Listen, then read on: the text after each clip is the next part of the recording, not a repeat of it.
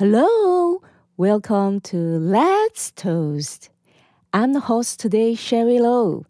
As the host today, I will call the episode today to order. When we mention principal 校长, what would you have in your mind?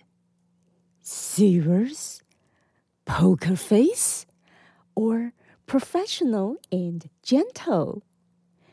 Today we are happy to have Sarah Hong, the co-chair of Youth Leadership Program in Central Taiwan, District 67, also known as the principal of Taichung Girls Senior High School, Taichung Nuzhong, Hong Youlin 校长, coming to Let's Toast today. Hello, Sarah.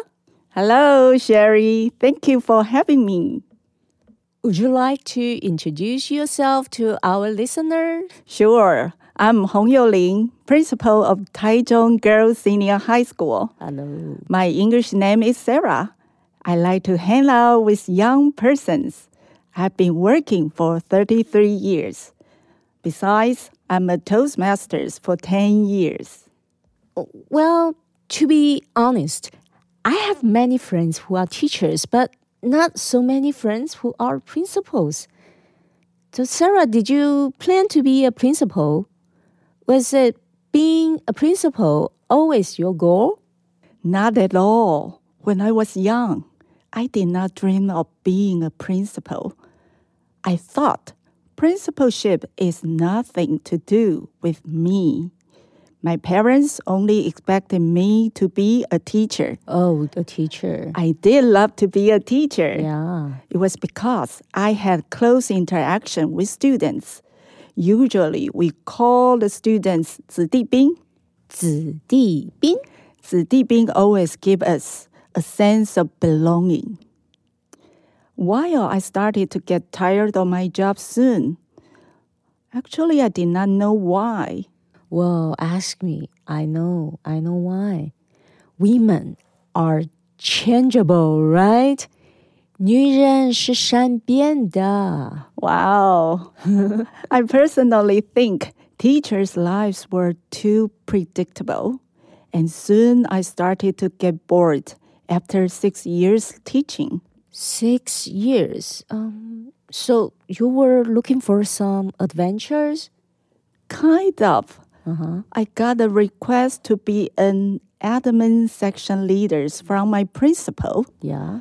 Although I did not know if the job was suitable for me, I still said yes. Yes. Sarah, you are very courageous, you know? Um, it was a turning point. I have to say that I switched my track from a teacher to be an admin track. Mm-hmm. I still have to teach, but I did not have many classes. After so many years, it turned out to be really rewarding. Oh, tell us more about it. I earned sense of accomplishment in this progress.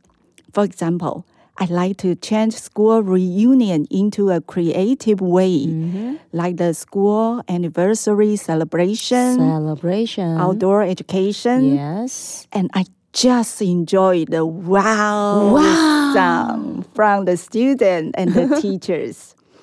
Moreover, I learned new tools to manage the task quickly and efficiently. And you know, when opportunity knocks, always give yourself a chance. When opportunity knocks, always give yourself a chance. 当机会来敲门，永远给自己一个机会。 But I believe that we also need to keep learning to keep ourselves stronger so that we have the ability to grab the opportunity right away. Exactly. During my working years, I have kept in service training and got my master and doctoral degree. I love to read. There is always a pile of reading list on my desk. Great, but master and doctoral degrees. Wow. That is because I believe lifelong learning is basic attitude mm-hmm. and a fundamental skill for the teachers. Exactly. We are not allowed to be old dolls. We have to learn to play new tricks. Well, what an accomplishment. And how did you plan to achieve your goal? I invited some teachers who mm-hmm. had the same goals as I did. Yep. And we organized a reading club. Reading club? The number of the group is small, about four to six people. The group play a helpful and supportive role whenever we participate in every examination, mm-hmm. like the principalship exam Yep. or the gratitude school admission. Mm-hmm. Sarah, apart from your career, I guess some people would also be interested in knowing you in a different way. So, how about your family? How many children do you have? I have two daughters. Two daughters. They are both college students. One major in dentistry and the other majors in accounting. Dentistry and accounting. Oh, I couldn't imagine if I could be these two jobs. And being a principal is very busy. Sometimes, if I need to arrange an online meeting or make an appointment with Sarah, Sarah would say, Oh, mm, I have schedules on Sunday. Or, Ah, no, I have another online meeting on 9 p.m., so I can only give you one hour. I was wondering, Sarah, how do you find time in such a busy schedule to interact with your daughters?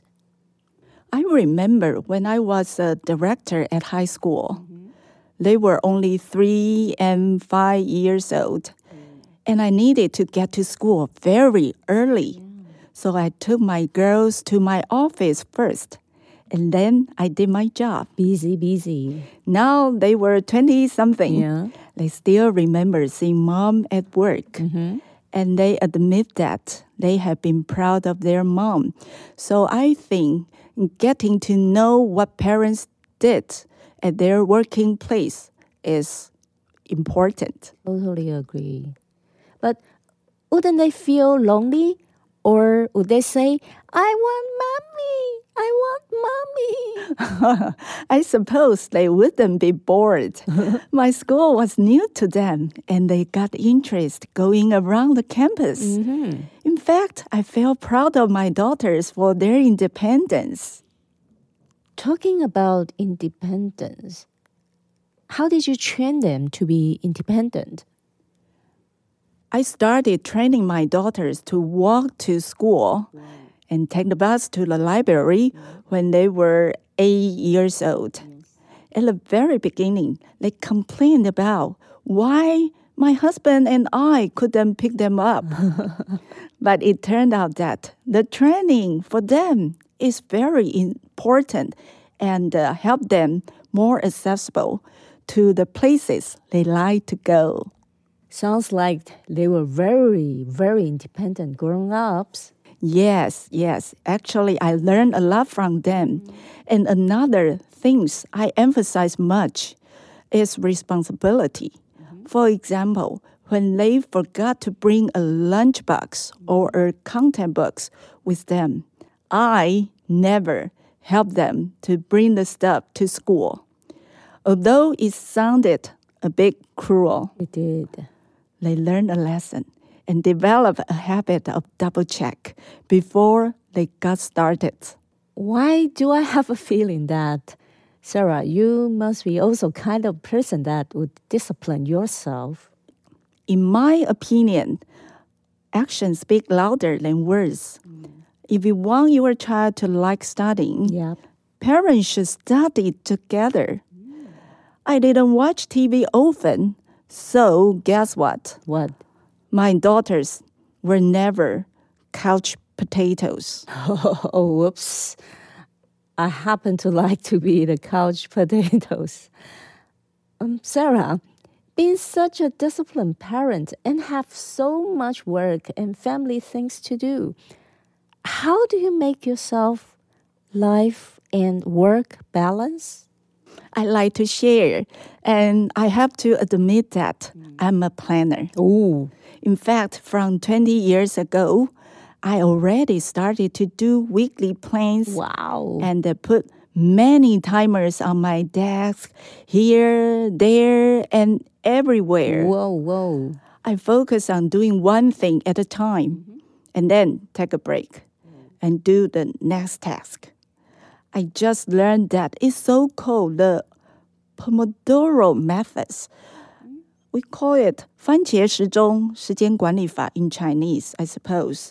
I realized that actually I have been doing it for more than 20 years and I'm still doing it. 20 years ago, Pomodoro method 番茄时钟时间管理法 um let me take a wild guess I guess your favorite assignment in Toastmaster must be the timer right Wow, you are so funny. Besides work, I give more time to my health, family life, and getting together with my parents. Mm-hmm. I like to keep fit, to look energetic. Do I? yes of course So I go to the gym three to four times a week. That's your secret? Three to four times a week? Ah, Sarah, you are really working hard. So, your coach, let me ask, must be young and very handsome. 小鲜肉, huh?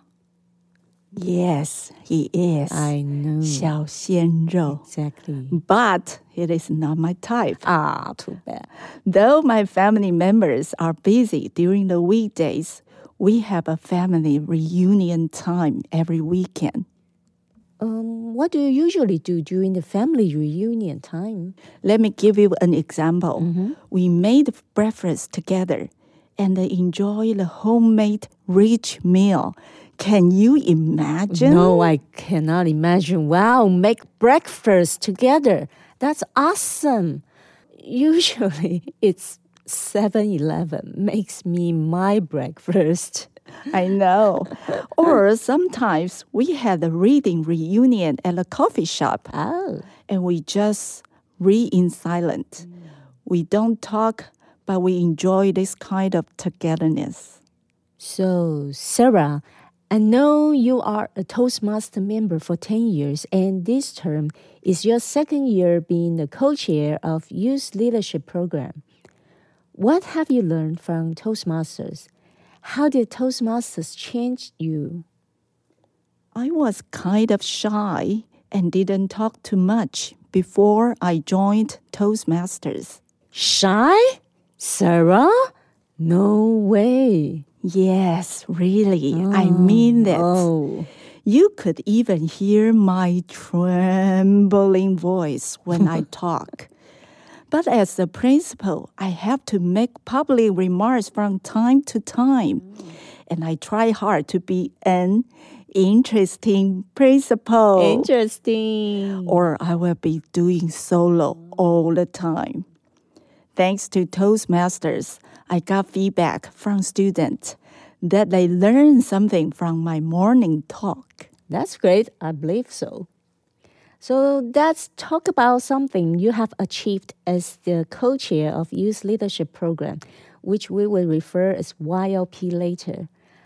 I think you have a very busy schedule already, but I know you still managed to conduct the YLP for four groups in two TEDx Youth events for three years. Would you like to talk about it? Firstly, could you explain how does YLP proceed? Sure, YLP means Youth Leadership Program, 青年领导计划。青年领导计划 which provides a safe environment for youth under the age of 18 to develop communication and leadership skills through practical experience. So the agenda is more or less like our regular Toastmaster meeting. Yes, it is kind of mini Toastmaster meetings for the teenagers. Why would you introduce YLP into schools? What kind of benefits you think YLP can bring to the students? I think besides communication and leadership skills, three more things they can learn in YLP. First, First, proper dress. proper dress. We have to educate the students. If they want to be a leader, they have to dress like a professional one. Can you give us an example? Sure, for example, a lawyer has to put on his or her robe on the court. A doctor has to wear his or her gown on duty. That's why students have to know the importance of proper dress. Exactly. I always wish that I could have known about Toastmaster earlier before I started my career so that I would know how to dress properly going to work. What about the second benefit? Second, punctuality. Timing is strictly regulated in YLP, Toastmasters. Mm. It means you have to make good use of your time to make you understood and make the procedure smooth. Time is not only money, time is gold in every aspect of life. Oh, that reminds me, your timers at home, everywhere, here and there, everywhere. Oh, um, that's why we have timer duty in every Toastmaster meeting. What about the next benefit? The third, take action. Take action. As the saying goes, to be a good leader, be a good speaker first. YLP provides a chance for students to play different parts. So students learn to be brave and take action accordingly. From the social status, Sarah, you are a successful career woman.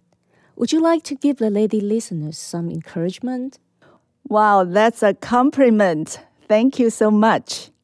I recommend Sheryl Sandberg's book, Lean In, 挺身而进. She was the former COO of Facebook. In her book, she encouraged every woman to lean in, to sit at the table and make your voice heard.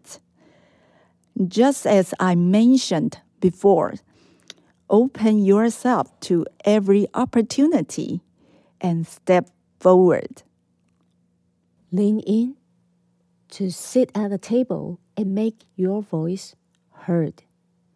So that's why we need to practice in Toastmaster communication skills so we can stand in front of the public to make our voice heard properly. So before we end the program, Sarah, would you like to give us a word or a sentence to conclude today? I'd like to give best wishes to all the listeners. Cherish what you have and stay curious. Cherish what you have and stay curious. Thank you, Sarah, for your sharing today. We had a great time and got to know Sarah better. Thank you, Sherry, for inviting me, and I enjoy a lot. Thanks, everyone, for listening to Let's Toast. I'm the host today, Sherry Low. Stay tuned and see you guys next time. I'll call the episode today Adjourn. Bye.